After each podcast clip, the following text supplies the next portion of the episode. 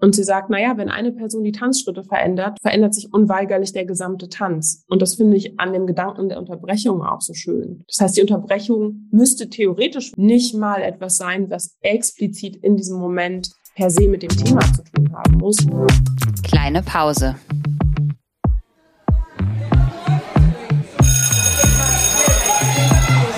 Begegnungen in der Teeküche.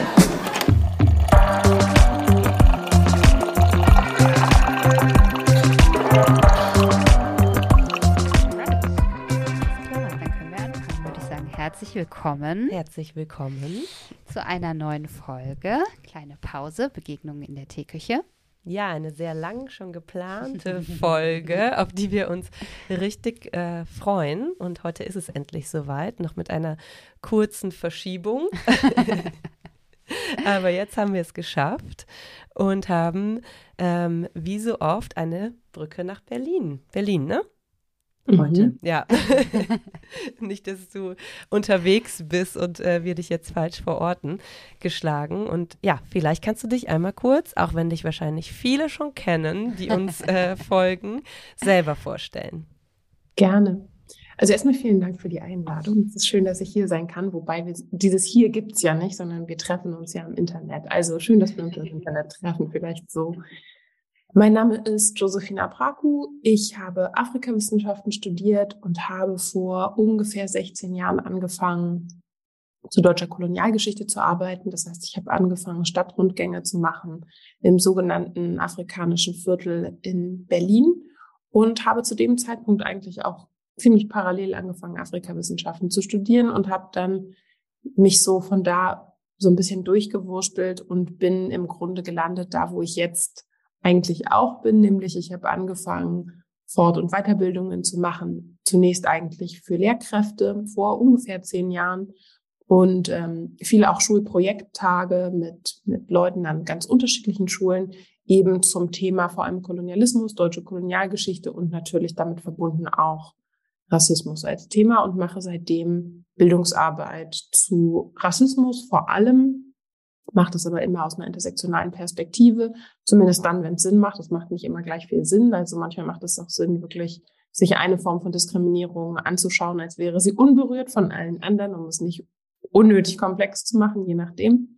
Genau, aber in dem Zusammenhang mache ich ganz viele Workshops und halte Vorträge und schreibe irgendwie über die letzten Jahre immer mehr, was ich eigentlich ganz cool finde. Und ich habe das Gefühl, dass da auch viel persönliche Freiheit ist. Mal gucken, wie das weitergeht.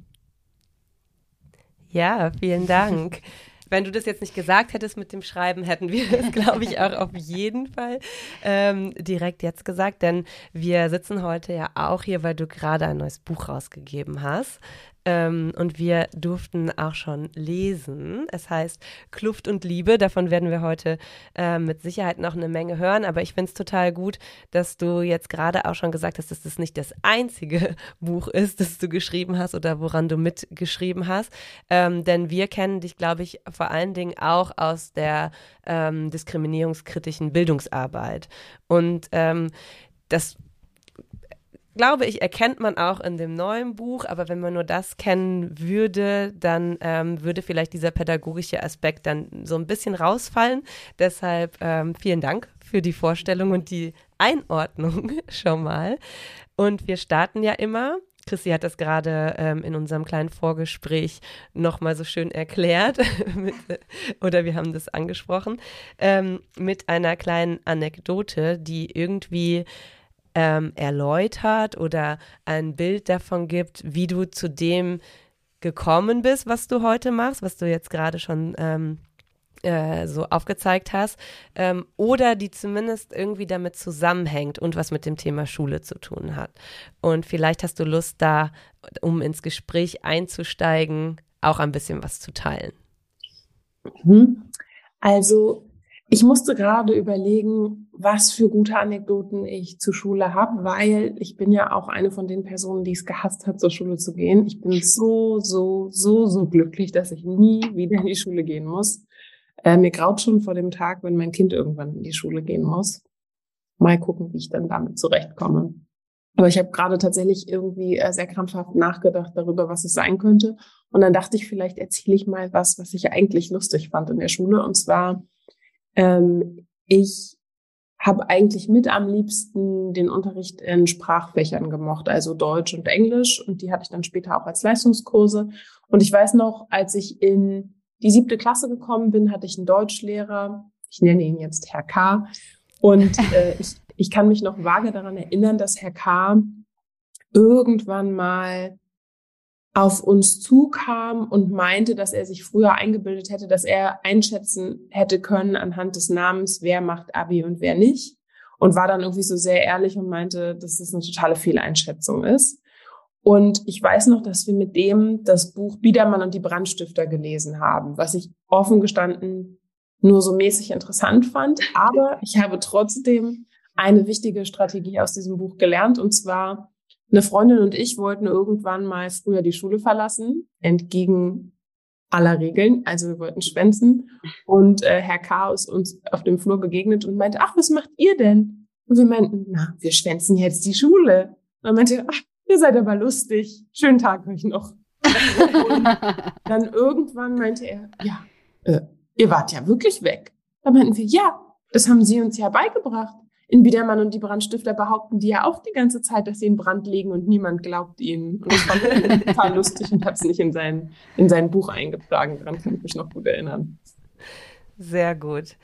Ja, bittersweet. So ja. ein bisschen hat man, ähm, hat glaube ich schon viele Anknüpfungspunkte mal wieder, ähm, wenn wir über Schule von vor einiger Zeit reden und auch darüber reden, wie es heute in Schule ist.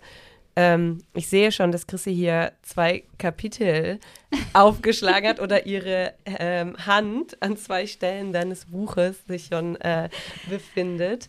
Ähm, vielleicht steigen wir, weil das Buch so neu ist, auch einfach damit ein, dass du einen Teil liest. Voll gerne. Ich entscheide das jetzt gerade so, aber weil der Finger von Chrissy, glaube ich, an der Stelle ist, die du sowieso lesen wolltest. Streberin-mäßig jetzt. ähm, genau, also vielleicht macht es, macht es Sinn, dass ich schon ein Wort dazu sage. Ich weiß das gerade nicht so genau. Was meint ihr? Doch, auf jeden Fall. Macht das super gerne. Ja, also genau. Ich habe ein Buch geschrieben, das sich im Grunde mit unterschiedlichen Formen von Diskriminierung befasst und vor allem damit, wie die sich in Liebesbeziehungen äußern und vielleicht sogar noch wichtiger, welche Möglichkeiten wir haben oder ob wir überhaupt Möglichkeiten haben, damit einen Umgang zu finden. Und fokussiert im Buch, das hat einerseits mit meiner eigenen sozialen Position zu tun, nämlich als schwarze Person und als weiblich sozialisierte Person, aber auch ehrlich gesagt mit, mit dem Stand der Forschung beziehe ich mich sehr viel auf äh, die Rassismusforschung, einfach weil es zum Thema Dating, zum Thema Emotionen, also als Beispiele, äh, relativ viel gibt. Und genau, und darauf beziehe ich mich. Und ich werde jetzt einen kleinen Teil vorlesen aus dem Kapitel Sozialisierung, in dem es um unsere Emotionen und auch den politischen Gehalt unserer Emotionen geht. Sozialisierung. Wenn wir gleichberechtigte Beziehungen führen wollen, brauchen wir nicht nur ein intimes Verhältnis zu unseren Partnerinnen, wir brauchen ein ebenso intimes Verhältnis zum Gegenstand unserer Kritik. Wir benötigen ein komplexes Verständnis von den verschiedenen Formen von Diskriminierung und davon, wie sie operieren. Je besser wir wahrnehmen, wie sie funktionieren, desto mehr Chancen der Intervention tun sich auf, auch in unseren Liebesbeziehungen. Dafür müssen wir notwendigerweise einen Blick auf uns selbst und auf unsere Sozialisierung in diskriminierenden Gewaltverhältnissen werfen. Denn wir sind ob wir es nun wollen oder nicht, Teil dieser Verhältnisse. Und diese Verhältnisse, die sich so tief in uns eingegraben haben, stören unsere zwischenmenschlichen Verbindungen. Die Psychoanalytikerin und feministische Aktivistin Jean Baker Miller, deren machtkritische Arbeiten im Zusammenhang mit Frauen und Psychologie wegweisend waren, und die Psychologin und Forscherin Irene Pierce Stiver erklären dazu in ihrem Buch The Healing Connection, How Women Form Relationships in Therapy and in Life. Zitat. Wir wissen, dass wir in einer Welt leben, die nicht auf Gegenseitigkeit beruht. Wann immer eine Gruppe von Menschen Macht über eine andere hat, führt dies zu Trennungen und Verletzungen der Beziehung zwischen den Mitgliedern der beiden Gruppen. Eine dominante Gruppe ist per Definition nicht in der Lage, Beziehungen zu schaffen, die sich gegenseitig stärken. Sonst würde sie nicht dominant bleiben. So kann eine patriarchale Gesellschaft kein Beziehungssystem entwickeln, das auf Gegenseitigkeit beruht. Stattdessen neigt eine solche Gesellschaft dazu, ein Konzept der Macht als begrenztes Gut zu entwickeln und Macht selbst als Macht über zu definieren. Dieses Konzept durchdringt den Rahmen der dominanten Gruppe für alle Beziehungen in der gesamten Gesellschaft, von den beiläufigen bis zu den intimsten. Zitat Ende. Viele unserer Verhaltensweisen sind deutlich weniger individuell, als wir es annehmen möchten. Das zeigen etwa die gegenwärtige Männlichkeitsforschung und der Forschungsbereich Racial Identity Development. Entsprechend umfasst unser Lernen über Unterdrückung auch ein Lernen darüber, wie sie sich in uns als Individuen manifestiert. Wir müssen den Blick darauf richten, wie wir selbst Dominanz und Marginalisierung verinnerlicht haben. Denn unsere Sozialisierung im Hinblick auf Unterdrückung beeinflusst unser emotionales Erleben. Wie wir uns in bestimmten Situationen fühlen und auf welche Art wir das in Liebesbeziehungen zum Ausdruck bringen, hat beispielsweise viel damit zu tun, wie wir etwa hinsichtlich der Kategorie Geschlecht sozialisiert wurden. Beziehungsdynamiken können entsprechend nicht von gesellschaftlichen Dynamiken getrennt verstanden werden. Um die folgenden Ausführungen über Sozialisierung und deren Bedeutung für das Erleben unserer Gefühle plastischer zu machen, beziehe ich mich exemplarisch auf die Forschungsbereiche Männer und Männlichkeit sowie Racial Identity Development. Sie zeigen auf, wie sehr unsere soziale Position Einfluss auf uns als emotionale Wesen und damit unser Verhalten in Beziehungen hat. Im Grunde ist das Ausmachen der eigenen Position im Kontext der verschiedenen Formen von Diskriminierung deshalb bedeutsam, weil sie unseren Standort bestimmen und den Bezugsrahmen dafür offenlegt, wie wir die Welt wahrnehmen, sie interpretieren, in ihr agieren und uns in ihr bewegen. Auch im Kontext von Liebesbeziehungen ist diese Standortbestimmung relevant. Denn unsere gesellschaftliche Prägung hinsichtlich der verschiedenen Formen von Diskriminierung informiert unser Beziehungshandeln und fließt so oft unbewusst in unsere Beziehungen ein. Bevor ich auf die Bedeutung unserer Sozialisierung für unsere Emotionen eingehe, werfe ich zur Veranschaulichung einen Blick auf meine eigene sozial geschaffene Position. Vielleicht erinnerst du dich, dass ich mich zu Beginn des Buches als schwarz positioniert habe.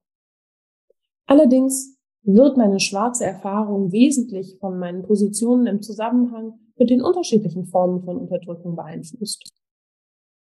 Beverly Daniel Tatum schreibt dazu in ihrem Buch Why are all the black kids sitting together in the cafeteria passend? Zitat.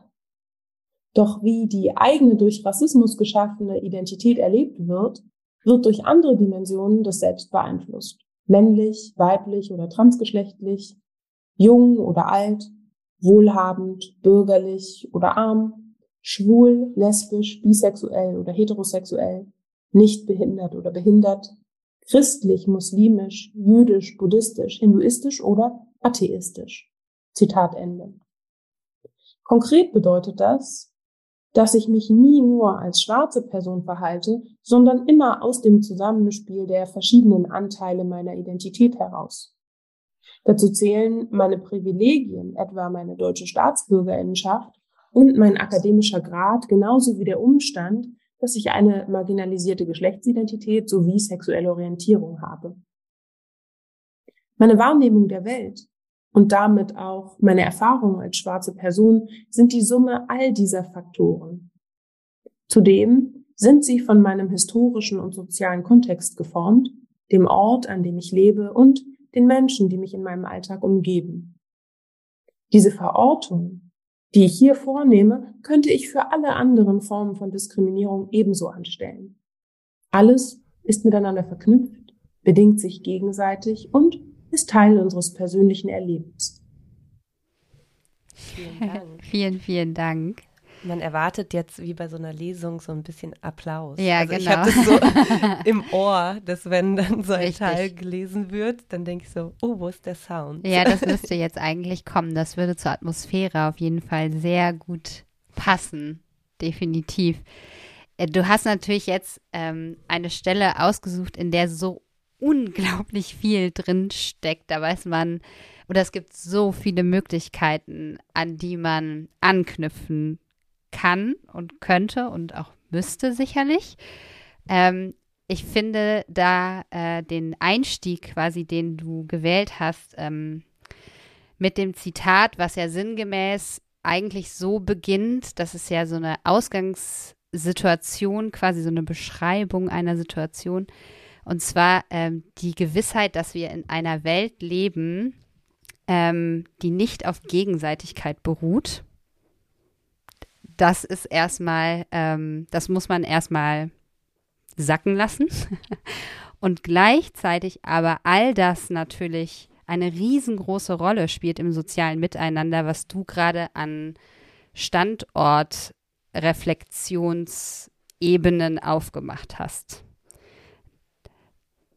Und das ist für Menschen, glaube ich, wie äh, Nicole und mich, aber natürlich auch ganz viele andere, die in sozialen Systemen unterwegs sind und auch mit ähm, Jugendlichen arbeiten, deren Identitäten ja noch gar nicht in Gänze ausgebildet sind, sind sie wahrscheinlich auch nie, aber wo, die, wo das ja alles noch im Fluss und im Prozess inbegriffen ist, ist das natürlich unglaublich spannend und unglaublich wichtig.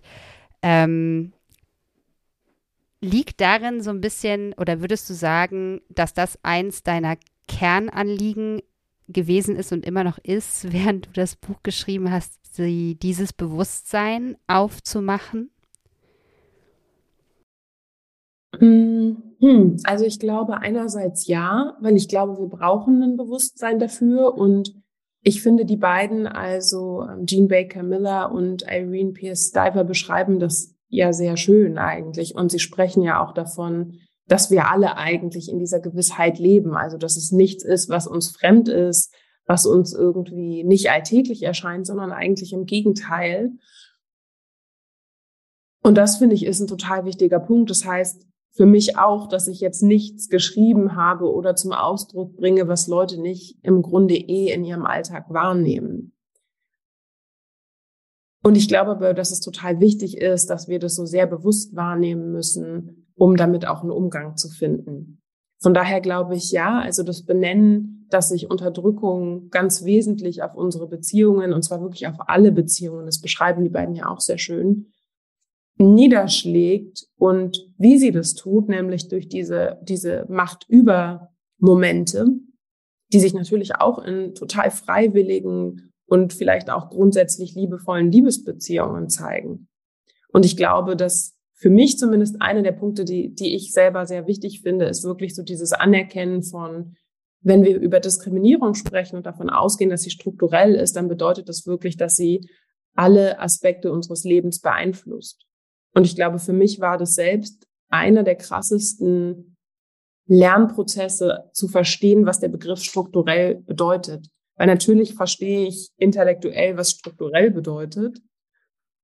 Aber das tatsächlich zu fühlen, was damit gemeint ist, dass strukturell nämlich bedeutet, überall in allen Zusammenhängen, zu jedem Zeitpunkt relevant, spielt niemals keine Rolle.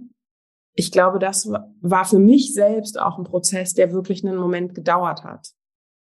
Ähm, so dass ich inzwischen vielleicht, wenn ich in Zusammenhängen bin und ich merke, krass, also hier wirkt sich Rassismus auf die und jene Art aus oder hier wirkt sich Ableismus auf diese und jene Art aus. Ähm, genau, also dass mich das inzwischen vielleicht weniger verw verwundert ist, vielleicht auch nicht der richtige Begriff, aber dass ich sozusagen trotzdem auch nochmal eine andere Perspektive darauf einnehme. Und ich glaube, das ist die Grundvoraussetzung dafür, dass wir damit überhaupt einen Umgang finden können. Also dieses Probleme wahrnehmen und auch offen für die Komplexität von Problemen zu sein, also gar nicht auch in diese, diese Haltung zu geraten, in der wir sofort nach Lösungen suchen. Und ich glaube, dieses Lösungen suchen ist ja vor allem auch ein, einen Umgang damit zu finden, dass wir uns, dass wir ein Unbehagen spüren. Also spezifisch auch im Übrigen mit Blick auf unsere privilegierten Anteile, weil die Erfahrungen, die ich schon mache, gerade auch ähm, im Zusammenhang mit Menschen, die Diskriminierung oder unterschiedliche Formen oder intersektionale Diskriminierung erfahren, ist, dass das meistens nicht die Menschen sind, die nach schnellen Lösungen suchen, sondern es sind in der Regel in meiner Erfahrung jene Menschen, die eher in diesen Zusammenhängen privilegiert sind, die das Bedürfnis haben, dass es jetzt aufgelöst werden muss. Und eigentlich, was in Realität, glaube ich, aufgelöst werden muss, ist das eigene Unbehagen, die eigene Ungewissheit und die eigenen Unzulänglichkeiten, das eigene Unwissen in diesem Moment. Ich glaube, darum geht's letztlich. Von daher glaube ich, ja, es ist total wichtig, Herausforderungen überhaupt wahrzunehmen als solche, ohne sehr komplexen Problemen mit simplifizierten Lösungen begegnen zu wollen. Ich finde, ähm, das zeigt dein Buch oder der Fokus des Buches auch ähm, auf eine erstaunliche Art und Weise, weil du ja Beziehungen und Liebesbeziehungen vor allen Dingen in den Blick nimmst. Und zunächst, wenn man sich anfängt, vielleicht mit diesen Themen auseinanderzusetzen oder auch wenn man sich erstmal wissenschaftlich damit auseinandersetzt, dann glaube ich, hat man, wenn es dann funktioniert, ähm, das Bedürfnis, erstmal diese ganzen strukturellen, systemischen, institutionellen Dinge zu verstehen. Also das erstmal ähm, zu erkennen, ähm, ist, glaube ich, ein super wichtiger Schritt. Also eigentlich ja weg von dem Individuellen. Das haben wir ja in, also das haben wir auch schon oft äh, angesprochen, aber es ist vielleicht dann auch nochmal wichtig zu sagen, dass das ja auch immer wieder in ähm, rassismuskritischen Debatten angemerkt wird. Ähm, oder vielleicht auch, dass vielleicht auch Debatten nicht das richtige Wort, sondern einfach in rassismuskritischer Bildungsarbeit, ähm, dass wir wegkommen müssen von diesem individuellen ähm, irgendwer sagt was und wird als äh, Rassist dargestellt und hin zu dem strukturellen Verständnis kommen müssen. Und ähm, das, was du jetzt machst, ist ja dann ganz spannend, weil du quasi einen Schritt weiter gehst oder einen Schritt danach wieder machst und zurückgehst zu dem Individuellen. Also das Verständnis dessen, was du gerade so, ähm, so, so klar beschrieben hast, dass es immer da ist, wird dann ja wieder runtergebrochen auf, was heißt das denn für meine individuellen Beziehungen? Und wie spiegelt sich das denn hier wieder? Und was bedeutet das wiederum für mein vor allen Dingen auch alltägliches Handeln und auch einfach Dasein in und existieren in all diesen Beziehungen. Und das nicht nur auf einer Liebesbeziehung-Ebene, sondern in jeglicher Beziehung ja letztlich. Aber ähm, natürlich lässt sich das auch sehr gut gerade dann an der vermeintlich, das sage ich jetzt bewusst, weil darauf gehst du ja auch ein, wie ähm, äh, definieren wir eigentlich Beziehungen und welche ist eigentlich in der Hierarchie wo verortet und so. Können wir vielleicht gleich auch noch mal was zu sagen, wenn wir dazu kommen. Aber ähm, ja, letztlich in jeder Beziehung, aber vielleicht vor allen Dingen in der Beziehung, die wir auch aus einem, oder den Beziehungen, die wir auch aus einem bestimmten Grund ähm, an eine sehr wichtige Stelle in unserem Leben irgendwie ähm, positionieren. Und das finde ich total spannend, ähm, weil das, glaube ich, auch einen Zugang dazu wiederum schaffen kann, sich mit den in einer Rückwirkung, ne, auch ähm, wieder mit strukturellen Themen auch wieder auseinanderzusetzen und das dann in so einem Wechselspiel passiert, was wir letztlich brauchen und was an Step 1, wenn ich jetzt nochmal zurückgehe, fehlte. Ne, das ist ja das, was dann ähm, Punkt 1, wenn man ähm, Emotionen spürt und das, äh, äh, keine Ahnung, Abwehrhaltungen und so weiter gibt, dann fehlt ja genau dieses Verständnis von dem Weg, den ich jetzt quasi beschrieben habe. Und ich glaube, das ist auch ein, ein Punkt, der sich letztlich super gut auf die ähm, ja, diskriminierungskritische Bildungsarbeit übertragen lässt, zu sagen, ähm, was heißt das eigentlich in unseren Beziehungen zu zum Beispiel Lernenden?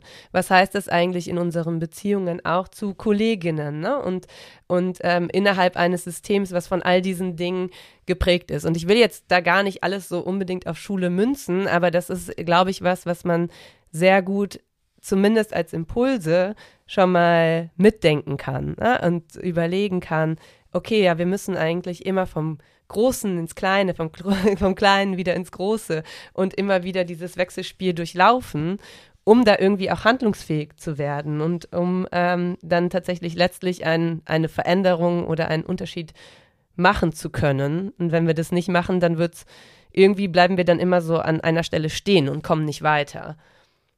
Voll. Also, und ich musste gerade bei den Sachen, die du gesagt hast, äh, an zwei Dinge denken, nämlich einerseits daran, wie sehr aus meiner Perspektive, und ich, ich kann es gerade leider nicht schöner ausdrücken, deswegen versuche ich so, aber ich Diskriminierungskritik schon wie eine Art gesamtgesellschaftliche Paartherapie betrachte, weil es nämlich ja so stark um unsere zwischenmenschlichen Beziehungen tatsächlich geht. Das ist der eine Punkt. Der andere Punkt ist, der mir dazu gekommen ist, tatsächlich ja auch die Frage, die die mich schon sehr umtreibt, auch, also äh, spezifisch auch mit diesem Buch, ähm, dieses, dieses, dieses Hin und Her zwischen das Individuelle im Strukturellen und aber auch das Strukturelle im Individuellen, also wirklich diese, diese Wechselbeziehung die ganze Zeit dazwischen. Weil ich finde das spannend und das benenne ich an einer Stelle ja auch, dass wir wenn wir über Diskriminierungskritik und wenn wir über Rassismuskritik im Spezifischen sprechen, dann sprechen wir ja oft von, wir brauchen strukturellen Wandel. Und da stehe ich total dahinter. Und trotzdem, glaube ich, brauchen wir das manchmal so ein bisschen runtergebrochen im Sinne von, das bedeutet aber auch, oder das impliziert uns in Gänze mhm. sozusagen, eben gleichzeitig auch. Also es ist kein entweder oder, sondern es ist immer ein sowohl als auch. Also struktureller Wandel passiert nicht einfach so, weil wir uns den wünschen, sondern gezwungenermaßen muss irgendwie, sind wir da verwoben drin. Also unser eigenes Handeln, die Art und Weise, wie wir zum Beispiel in den Institutionen, in denen wir sind, dafür eintreten, dass Rassismus kritisiert wird und unterbrochen wird. Von daher glaube ich, gibt es ja genau diese Wechselwirkungen zwischen diesen unterschiedlichen Ebenen. Und ich glaube, das, was ich aber tatsächlich auch spannend finde, ist wirklich auch nochmal das so stark runterzubrechen, nämlich gerade eigentlich auch aus einer rassismuskritischen Perspektive und wenn wir uns Bildungsarbeit in dem Zusammenhang anschauen, wie verkürzt Bildungsarbeit eigentlich immer noch stattfindet, nämlich dass wir sehr stark auf dieser intellektuell-kognitiven Ebene uns bewegen, nämlich wir brauchen mehr Wissensbestände, wir brauchen mehr Wissensbestände. Und tatsächlich gerade ehrlich gesagt auch seit 2020 und auch in 2020, war, glaube ich, eine meiner größten Sorgen, wie sehr und wie einfach es ist, diese Diskurse anzueignen. Nämlich eigentlich auch in dieser sehr kapitalistischen Bildungslogik von, ich lerne einfach alles auswendig und ich weiß, welche Worte ich verwende und was die richtigen Worte sind und was die falschen Worte sind. Und auch hier haben wir so dieses Aufrechterhalten von diesen Dichotomien, in denen wir uns die ganze Zeit bewegen. Ähm, ohne dass das tatsächlich dazu beiträgt, dass Veränderung stattfindet, weil ich glaube, dass das, was fast noch stabilisierender ist als die bloßen Wissensbestände, tatsächlich auch diese Fragen von körperlicher und emotionaler Ebene sind. Weil ich habe schon die Erfahrung gemacht, dass ich mit Leuten zum Beispiel zusammengearbeitet habe oder irgendwie in, in Kooperationen gearbeitet habe oder in aktivistischen Zusammenhängen irgendwie zusammengearbeitet habe, die durchaus in der Lage waren, auf einer intellektuellen Ebene all diese Sachen zu verstehen und auch wahrzunehmen, okay, ich bin privilegiert und das bedeutet dies und jenes und so weiter, die aber in Konfliktsituationen überhaupt nicht wahrgenommen haben, wie diese privilegierten Anteile auch in Konfliktsituationen funktionieren. Nämlich zum Beispiel, dass es bedeutet hat, ich wende mich an ganz viele andere weiße Personen, die irgendwie dann anfangen, auch in diesen Konflikt zu intervenieren, die auch überhaupt nicht verstehen, welche rassistischen Momente auch in diesem Konflikt eigentlich stattfinden. Und ich glaube, dass sozusagen diese affektive Ebene teilweise total stabilisierend ist, eben weil wir sie so krass ausklammern. Also, und ich glaube, das sind nicht unbedingt Leute, die Bildungsarbeit zu dem, zu dem Thema machen, aber weil wir trotzdem ja sehr stark noch uns in dieser Unterteilung von das ist der Intellekt, der ist hilfreich und sinnvoll und so weiter und das ist rational. Und dann haben wir die Emotionen, die sind irrational, die helfen uns nicht weiter und so weiter. Und dann, das ist der Körper, das ist eigentlich fast wie bewegungslose Masse. Und ich glaube, dass allein diese Unterteilung uns schon total im Weg steht, wenn es darum geht zu sagen, wir wollen Kritik an Unterdrückung üben, weil wir, ich glaube, wir brauchen eben eine Integration dieser ganzen unterschiedlichen Teile und all, auf all diesen Ebenen muss sozusagen ankommen, wir wollen eintreten gegen Unterdrückung. Und also, und diese, das immer wieder auch in den Blick zu nehmen, ich glaube, das ist ein total, also aus meiner Sicht ein total wichtiges Moment. Ganz definitiv. Und die LeserInnen ähm, deines Buches, die werden von dir da ja auch ähm, sehr, ähm, also erstens sprichst du die LeserInnen konkret auch direkt an und du leitest ja auch so ein bisschen ähm, durch diese Reise sozusagen, die initiiert werden soll beim Lesen, da leitest du ja auch durch, indem du zum Beispiel Anlässe zur Reflexion schaffst oder auch Imaginationsanlässe bietest, um den Lesenden genau das, worüber du gerade gesprochen hast, auch nochmal quasi vor Augen zu führen, was unsere Emotionen, unsere Erfahrungen, unsere Sprache, wie die unser Denken beeinflusst und letztlich natürlich auch ähm, alles Strukturelle, alles Institutionelle, ähm, durch das wir durchgewandert sind als Menschen, wie stark das ähm, unser Handeln letztlich auch prägt. Mhm. Eine wichtige Botschaft, die du den Lesenden ähm, vermitteln möchtest, glaube ich, ist die, dass ähm, quasi es auf verändertes Handeln ankommt, wenn man diskriminierungskritisch handeln möchte. Und das wiederum bedeutet ja eigentlich automatisch, dass alles Affektive, alle Emotionen da auch mit einbezogen werden müssen, dass das gar nicht anders geht ähm, so ein bisschen wie eine Verhaltenstherapie letztlich, die man vielleicht mit sich selber ähm, macht, im Sinne von, dass man sich bewusst äh, darüber wird, wie du das gerade auch an einem Beispiel skizziert hast, dass wenn es Konflikte gibt, dass man sich wirklich einfach fragt, an welcher Stelle stehe ich hier eigentlich und was leitet eigentlich gerade meine Aussagen? Und ähm, auch dazu fähig wird, natürlich einen Perspektivwechsel letztlich auch zu vollziehen, aber vor allem bei sich selber anzufangen und zu gucken, wie bin ich hier eigentlich positioniert, was ähm, sind vielleicht auch sehr privilegierte ähm, Glaubensgrundsätze, mit denen ich hier gerade agiere in der Argumentation. Und das finde ich total wichtig und was ich auch total erhellend quasi äh, empfunden habe, ist, dass du ähm, ja auch nochmal ein äh, ganz interessantes Modell skizzierst, ähm, was tatsächlich einmal quasi für ähm, Persons of Color und einmal für weiße Menschen ähm, ja, konzipiert worden ist, was auch nochmal ganz deutlich zeigt, weil das in Stufen eingeteilt ist, ähm, dass es sich um einen Prozess handelt, wenn man anfängt, diskriminierungskritisch zu denken und sich mit Diskriminierungsformen auseinandersetzt. Und das ganz häufig auch in ähm, Gesprächen, die man führt, in Gruppen, in denen man zusammen ist, in Räumen, die man zusammen teilt, ähm, es super wichtig ist, sich bewusst darüber zu sein, dass es eben auch unterschiedliche Stufen gibt. Das ist, glaube ich, gerade für Bildungsarbeit total entscheidend, Einmal für die Person, die ähm, vielleicht äh, gerade eine ähm, bestimmte Situation anleitet als Lehrende, aber natürlich auch für alle Teilnehmenden im Raum. Ähm, das fand ich auch nochmal ja, einfach super, super aufschlussreich. Total gut.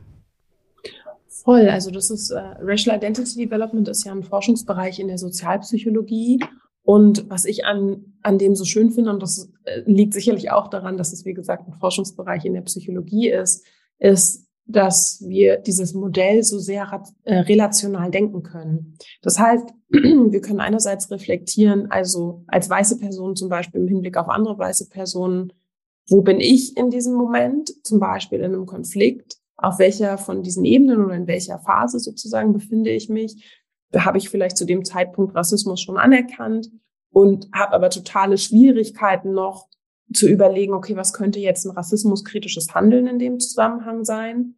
Und stehe ich vielleicht einer Person gegenüber, die behauptet, nee, wieso Rassismus ist nicht existent. Ist mir noch nie passiert, kann also gar nicht, kann gar nicht real sein. Wir können das Gleiche natürlich auch denken mit Personen, die von Rassismus negativ betroffen sind. Also eine Person, zum Beispiel eine schwarze Person, die sich überhaupt nicht damit identifizieren möchte, dass ihr Rassismus widerfährt zum Beispiel und eine schwarze Person, die total an sich wahrnimmt, na klar, ist Rassismus eine Realität und ich habe für mich einen Weg gefunden, wie ich damit irgendwie gut durch meinen Alltag komme, auf einen Weg, der mir erlaubte, Grenzen zu setzen zum Beispiel. Und wir können es natürlich auch denken ähm, mit Blick auf Menschen, die von Rassismus unterschiedlich betroffen sind. Und das war mir ganz wichtig und ich glaube, das zeigt sicherlich auch der Ausschnitt von der studierenden Person, die ich ja zitiere. Also, dass es hier gar nicht unbedingt darum geht, einerseits zu sagen, so, du bist auf dieser einen Stufe und jetzt geht sozusagen immer nur Schritt für Schritt nach vorne, gar nicht. Und aber gleichzeitig auch ähm, eine Person, die ja auch über die eigenen Antislawismus-Erfahrungen schreibt, die eben sagt, ich nehme an mir sogar so eine Gleichzeitigkeit wahr. Also einerseits sozusagen bin ich eine Person, die irgendwie von, von Rassismus betroffen ist und andererseits habe ich aber natürlich auch eine ganz spezifische Position in diesem Zusammenhang inne, in der ich sozusagen weder eine Person of Color so richtig oder es mir schwer fällt, mich klar als Person of Color zu positionieren oder mich klar als weiße Person zu positionieren. Also mir war wichtig auch nochmal aufzuzeigen, wie komplex das ist und dass es hier ja wirklich um Modelle geht, aber mit denen wir eben arbeiten können. Und tatsächlich dieser Aspekt mit dem veränderten Handeln. Ich habe ja im Rahmen meines Buches auch ein paar Leute interviewt und es gab eine Person, mit der konnte ich leider nicht sprechen, aber ich fand es trotzdem total spannend, obwohl sozusagen der Arbeitsbereich eigentlich ein sehr anderer ist. Und zwar ist es eine Person, die in den USA äh, Polizeiarbeit macht. Und da geht es darum, wie also diese Polizeiarbeit oder wie im Rahmen der Polizeiarbeit dafür Sorge getragen werden kann, dass äh, PolizistInnen sich rassismuskritisch verhalten. Und das finde ich ganz spannend. Das ist ein Professor, ich weiß gerade nicht mehr an welcher Universität, der aber ein Programm ins Leben gerufen hat, und er zum Beispiel spricht auch sehr klar darüber, wie wichtig das ist, ähm, zu einem veränderten Handeln zu kommen. Und ich finde es so spannend, weil er das natürlich nochmal aus einer anderen Perspektive macht, nämlich mit Blick auf Polizeiarbeit, aber er im Grunde eigentlich auch einfach sagt, am Ende des Tages ist es so, wir können nicht messen, was in den Köpfen von Leuten ist. Das ist auch überhaupt nicht meine Aufgabe oder mein Ziel. Aber ich kann wahrnehmen, was ist das Resultat von der Polizeiarbeit, die Leute machen. Und deswegen hätte ich sehr gerne mit ihm gesprochen, weil im Grunde das ja genau die gleiche Prämisse ist, die ich auch äh, immer wieder aufgreife, die natürlich viele andere Leute auch aufgreifen. Das ist also nicht auf meinen persönlichen Mist quasi gewachsen, sondern ich glaube, das ist einfach eine Realität, an die wir relativ schnell stoßen, wenn wir uns mit diesen Themen beschäftigen. Aber tatsächlich finde ich das so wichtig, weil ähm, das uns auch nochmal rausholt aus dieser Vorstellung von, das ist nur intellektuell, sondern es bringt uns nichts, diese Wissensbestände einfach nur anzuhäufen und zu sammeln, wie irgendwie Dagobert Duck äh, Goldtaler, sondern am Ende des Tages geht es darum, wir müssen das irgendwie auch produktiv machen können. Weil es geht nicht darum, welche Person hat das meiste Wissen gesammelt, sondern es geht darum, wie können wir den Status quo unterbrechen. Und was mir dabei wichtig ist, und das versuche ich im Buch ja auch immer wieder aufzuzeigen, dass sich daraus durchaus auch unterschiedliche Aufgabenbereiche ergeben, also in Abhängigkeit davon, wie wir auch selbst positioniert sind. Das heißt, für mich geht's mit dem Buch gar nicht so sehr darum zu sagen, check your privilege äh, und hier fangen wir an und hier hört es auch schon wieder auf, sondern es geht mir natürlich einerseits darum, darüber zu reflektieren, welche Optionen haben wir eigentlich, im Hinblick auf unsere privilegierten Anteile, die ich ja auch habe, deswegen spreche ich auch absichtsvoll von privilegierten Anteilen, um auch den Raum aufzumachen, zu sagen, da gibt es ganz viele unterschiedliche Anteile. Ähm, wie tragen die auch dazu bei, dass wir in Beziehungen Macht überaus agieren, ohne das auch immer wahrzunehmen? Aber gleichzeitig auch, was machen eigentlich unsere marginalisierten Anteile? Also ich gehe in einer Stelle ja darauf ein, dass äh, beispielsweise, und dazu gibt es ein schönes Buch, nämlich My Grandmother's Hands, also diese Besänftigung von weißen Körpern, wie sehr das auch so eine, eine Aufgabe von BIPOC ist, die ganze Zeit dafür Sorge zu tragen, dass weiße Menschen sich in ihrer weißen Fragilität eigentlich auch sehr wohlfühlen können, nämlich dadurch, dass sie bloß nicht mit den Themen Rassismus oder Unterdrückung behelligt werden und damit, dass Menschen, die eigentlich gar keine Gefahr für sie darstellen, sich für sie auch nicht gefährlich anfühlen. Also und da, auch das ist eine Realität, die natürlich auch in, in zwischenmenschlichen Beziehungen, und ich rede ja über Liebesbeziehungen, bedeutsam ist. Also und, und das sozusagen immer wieder auch zu reflektieren und da auch immer wieder für sich selbst einen Schritt zurückzugehen und zu überlegen, okay, wie äußert sich das eigentlich in mir? Was mache ich eigentlich und welche Möglichkeiten vor allem habe ich auch, das immer wieder zu unterbrechen in mir selbst? Ich finde, Unterbrechung ist da ein ähm, total wichtiges Schlagwort. Ähm, das habe ich an, auch an mehreren Stellen des Buches immer wieder gedacht und ähm, wenn es vorkam, auch, auch angestrichen, weil das ja tatsächlich ein aktives Handeln sein kann. Und ähm, ich glaube, ganz oft hat man so das Bedürfnis danach, ähm, dann zu wissen, okay, ähm, jetzt habe ich das gelesen, jetzt ist mir das bewusster als vorher.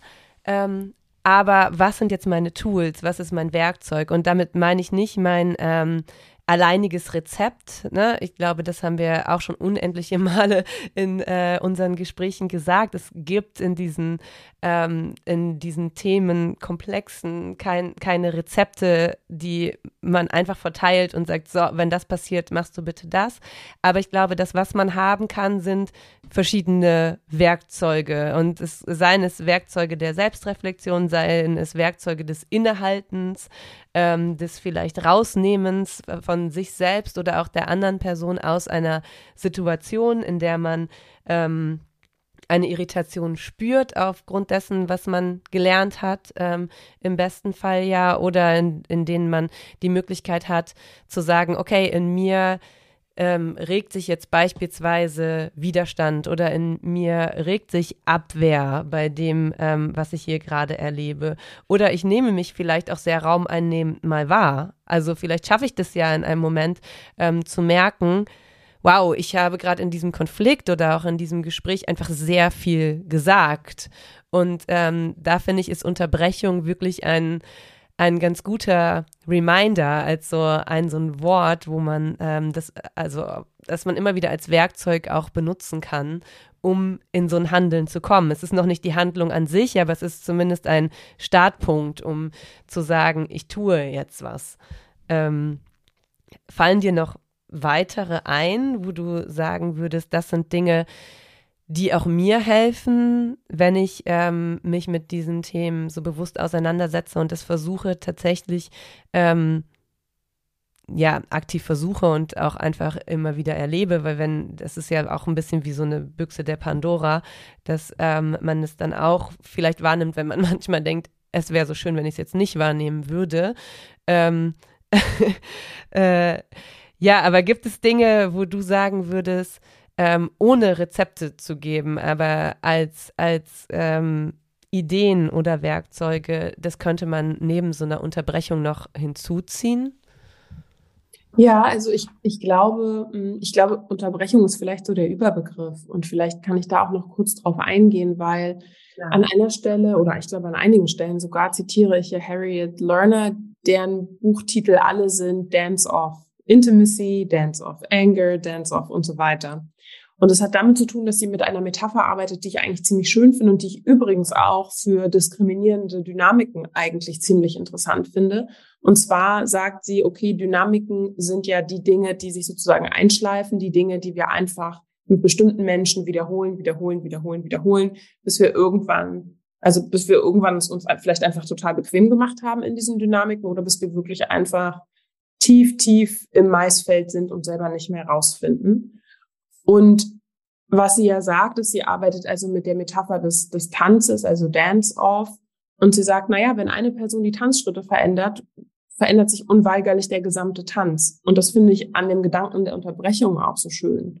Das heißt, die Unterbrechung müsste theoretisch, würde ich sogar sagen, nicht mal etwas sein, was explizit in diesem Moment per se mit dem Thema zu tun haben muss, sondern die Unterbrechung könnte auch einfach sein, keine Ahnung, ich stelle mich auf den Tisch und fange an zu singen oder so. Also was auch immer wir tun, was so komplett aus dieser Dynamik sozusagen ausbricht. Und damit meine ich natürlich auch diese Dynamiken, die sich ergeben aus verinnerlichter Dominanz und gegebenenfalls eben auch verinnerlichter Marginalisierung. Also zu überlegen, was wäre jetzt normalerweise mein nächster Schritt? Wie würde ich jetzt vielleicht argumentieren? Würde ich argumentieren? Und vielleicht genau das nicht zu tun. Also da, auch das ist ja schon eine Unterbrechung.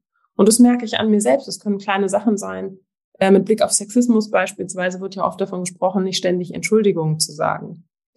Also das können wirklich so kleine Momente sein und ich merke das auch. Also Momente zum Beispiel in mir selbst zu finden, in denen ich für mich ganz klar habe, ich kümmere mich jetzt nicht um die Emotionen einer weißen Person, die eine erwachsene Person ist, die mir gleichberechtigt gegenübersteht, sondern vielleicht ist jetzt gerade einfach deren Job, sich da kurz selbst drum zu kümmern.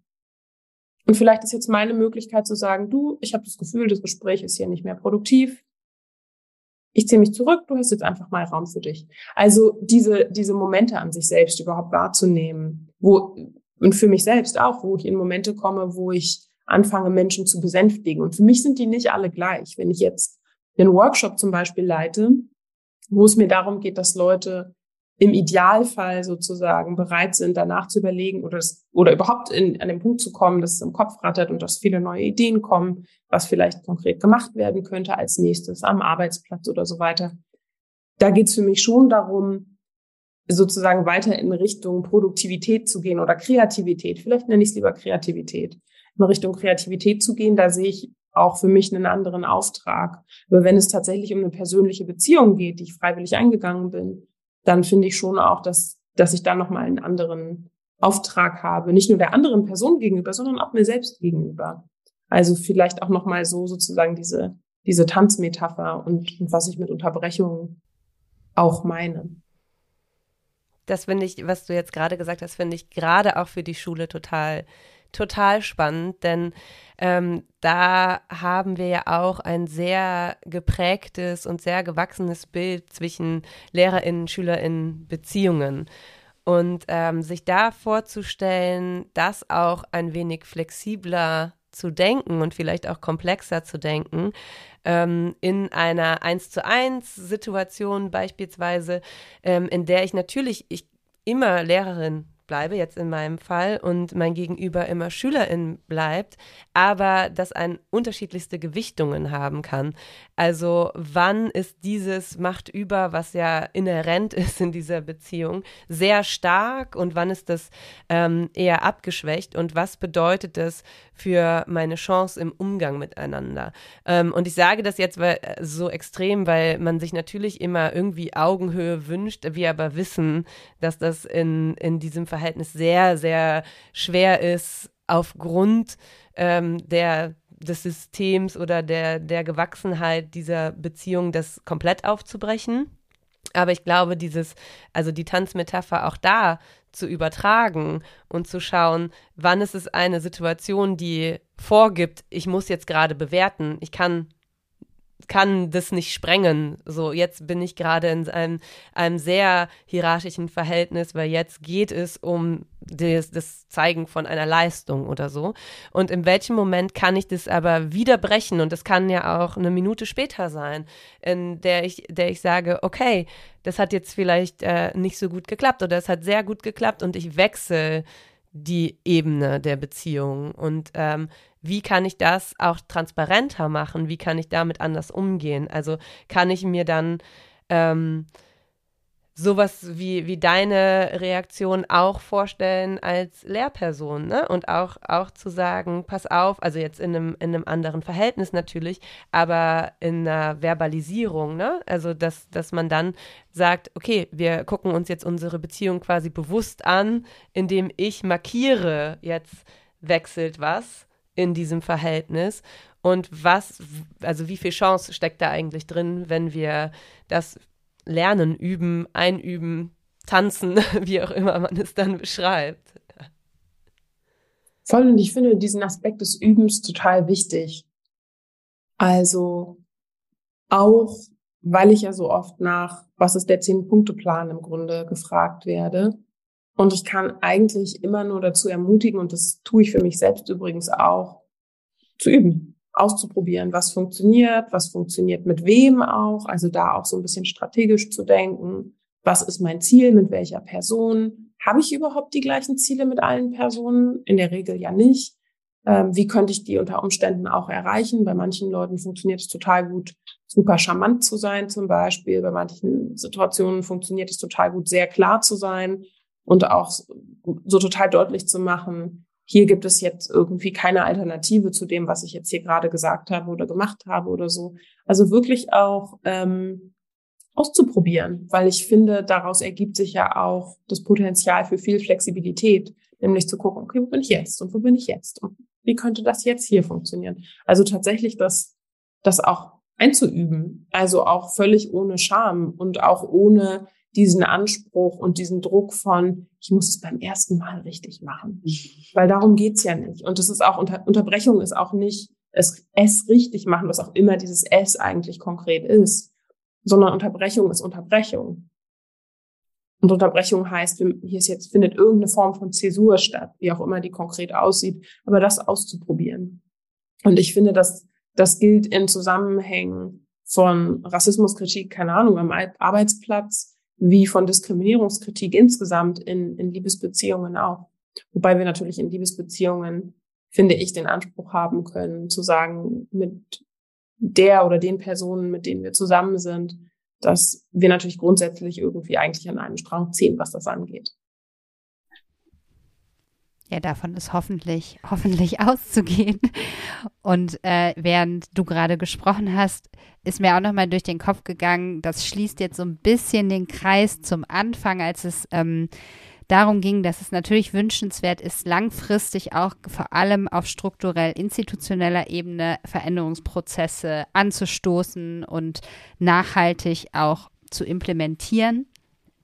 Aber ganz häufig steht man ja so ein bisschen vor dem Dilemma, dass man sagt, es hilft ja nicht, wenn ich jetzt individuell was tue, solange es strukturell immer noch, sei es jetzt dadurch, dass das Bildungssystem ähm, die Struktur auch aufrecht erhält oder alles geht ja so langsam und schleppend und man fragt sich immer, wann kommt der Punkt, an dem Veränderung spürbar wird und es eben nicht mehr an einer einzelnen Person liegt, für Veränderung zu sorgen. Aber letztlich ist ja genau das, was du gerade beschrieben hast und auch wovon Nicole gesprochen hat, ist ja genau der Weg, also oder zumindest ein Weg, das also das Strukturelle, in, den, in das wir eingebunden sind, auch zu unterbrechen. Also ich glaube, dass sogar einer mindestens ein sehr wichtiger Weg ist, wenn sich viele Menschen, am besten natürlich alle, aber für den Anfang vielleicht viele Menschen auf den Weg machen in ihrem Leben, im Umgang, im beruflichen, in der Familie, in, auf Beziehungsebene, genau solche Übungen ganz konkret vornehmen sodass Strukturen aufgeweicht werden und sich eben nicht tradieren und nicht weitergegeben werden und sich nicht verfestigen. Und das Gleiche gilt ja auch für Denkmuster und es gilt auch für Gefühle, die wir haben und ähm, Emotionen. Deshalb ist es, glaube ich, total wichtig. Voll. Ja, voll. Hast du Lust, ähm, bevor wir zur Hausaufgabe kommen. Sind wir schon so weit? Ja, wir haben schon wirklich relativ lang gesprochen. Es, es oh. kommt. ich habe ja den Bildschirm hier so an meiner Seite. ähm, vielleicht noch einen Ausschnitt zu lesen. Gerne. Das ist jetzt ein bisschen Freestyle, weil ich nämlich nicht darüber nachgedacht habe, ob es möglich wäre, etwas zu lesen. Aber ich lese einen Teil. Ich hatte gestern eine Lesung und äh, ich habe, ein Freund von mir hat die moderiert und ich habe ihn im Grunde dazu gedrängt, dass er auch einen Teil lesen soll, einfach weil ich wissen wollte, wie sich das anhört. das finde ich mega cool. Ja. So, jetzt du, hopp. Es war wirklich schön. Ich muss ja. ehrlich sagen, es hat mich zutiefst äh, berührt. Ja, das glaube ich. Noch ganz kurz dazu, genau. Also wir sind ja schon auf so ein paar Aspekte eingegangen, wie sozusagen dieses Buch funktioniert. Also es gibt einerseits ähm, Zitate von Menschen, mit denen ich Interviews geführt habe. Es gibt Reflexionsfragen und dann gibt es sozusagen so eine Art ähm, roten Fadentext, nenne ich den mal, der diese ganzen unterschiedlichen Thematiken miteinander verbindet. Aber es gibt auch kleine literarische Momente, in denen ähm, eigentlich zwei Menschen zumindest zu Beginn sich begegnen und dann sozusagen deren Beziehung sich so etwas weiter entfaltet. Und einen Teil daraus lese ich. Und zwar heißt der Gedanken im Winter in der Tram. Ich sitze in der Tram und bemerke erst, dass ich bestimmt 20 Minuten nicht vom Display meines Handys aufgeschaut habe, als ich es dann doch tue. Der Tag ist kalt. Ein Dezembertag, Jahresende. Am Fenster ziehen Plattenbauten vorbei, deren Höhe ich nicht einschätzen kann. Vielleicht haben sie zwölf, vielleicht aber auch zwanzig Stockwerke. Mit zusammengekniffenen Augen versuche ich vergeblich, sie zu zählen. Als ich bemerke, wie wunderschön warm die geradlinigen Bauten im Licht der tiefstehenden Wintersonne leuchten, verwerfe ich den Versuch schnell. In meinem Ohr klingt die Stimme von Erna Baker. Ich höre einen Podcast, den eine befreundete Person mir empfohlen hat. Nach einem kurzen Moment des Innehaltens erzählt Elna Baker davon, dass sie, nachdem sie dem sozialen Druck, abnehmen zu müssen, nachgegeben hat, ungefähr 50 Kilo verlor. Mit Diätpillen, die aussehen wie Smarties. Sie erzählt auch davon, dass sie Schwierigkeiten hat zu schlafen. Nicht, weil sie, wie sie meist behauptet, unter Schlafstörungen leidet, leidet sondern weil die chemische Zusammensetzung der Diätpillen die sie noch immer nimmt, sich im Grunde kaum von der von Speed unterscheidet. In dem Podcast sind auch Ausschnitte aus dem Gespräch mit ihrem Ehemann zu hören, der zu wissen glaubt, dass die dünnere Elna die echte ist. Sie sieht es nicht so und beschreibt fast sehnsuchtsvoll die körperliche Freiheit, von der sie nicht wusste, dass sie sie mit jedem Gramm, das sie verlor, ebenfalls verlieren würde. Auf die Leichtigkeit, die die Diätkultur in unserer Gesellschaft verspricht, wartet sie nicht mehr, weil sie weiß, dass sie nicht kommen wird. Zu ihrem Mann sagt Eleanor Baker, dass er sie früher nicht attraktiv gefunden hätte, dass er sie nur so, nur mit dünnem Körper überhaupt bemerkt habe. Er bestreitet es nicht und sagt scherzhaft, dass ihre Liebe auf einer Lüge basiere. Eleanor Baker schweigt dazu und ich komme nicht umhin, das gemeinsam mit ihr zu betrauern. Ich denke auch an dich und daran, was es mit mir macht, dass so viele unserer Erfahrungen sich ähneln und andere so gar nicht. Wir beide wissen, was es heißt, den beständigen weißen Blick auf unserem Körper, der auf unseren Körpern lastet, standhalten zu müssen, standhalten zu wollen. Und trotzdem verlaufen zwischen uns Trennlinien, von denen ich einige nach diesen ersten Monaten besser kenne als andere. Und schließlich gibt es jene, die ich noch nicht nachzeichnen kann, weil sie mir noch ganz verborgen sind. Eine unserer Gemeinsamkeiten ist, wie sehr wir differenziert dargelegte Argumentationen zu schätzen wissen. Uns beiden ist das wichtig und so finden wir uns manchmal verstrickt in unendlich lustvolle Diskussionen. Auch darüber, dass diese Vorliebe dem Anspruch an uns selbst entspringt, immer besser sein zu müssen, besser Deutsch sprechen zu müssen, präziser sein zu müssen, logischer und durchdachter. Eigentlich ist es ein Zwang. Einer, von dem wir uns unsicher sind, ob wir uns ihm unterwerfen oder ob wir auch dann so wären, wenn wir nicht dem andauernden Druck von Unterdrückung ausgesetzt wären. Wir können diese Frage nicht beantworten. Ich blicke mit frischen Augen und melancholischem Gefühl in der Magengrube aus dem Fenster und denke an dich. Ich lächle leise, als ich an unsere letzte Diskussion denke, in der ich mich hemmungslos verirrt habe und du lachend zu mir sagtest, nimm meine Hand. Vielleicht finden wir ja gemeinsam wieder heraus. Ich schicke dir ein Zitat von James Baldwin, bei dem ich an dich denken musste. To be loved, baby, heart, at once and forever. To strengthen you against the loveless world. Baldwin. Deine Antwort ist, Baby, I'm so into you. You got that something. What can I do? Baby, you spin me around. The earth is moving, but I can't feel the ground. Britney Spears. Ich sehe, dass du noch schreibst. Es folgen ein flammendes Herz-Emoji und die Worte, ich würde dich gern heute sehen. Bevor ich langsam aufstehe und nach meiner Tasche greife, blicke ich in die Ferne. Am Horizont flimmern die letzten metallenen Strahlen der Sonne.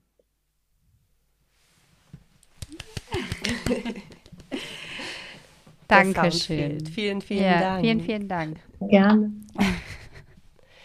Ja, ich glaube, Werbung machen wir gleich noch mal kurz. Ja. Und wir kommen trotzdem. Ja.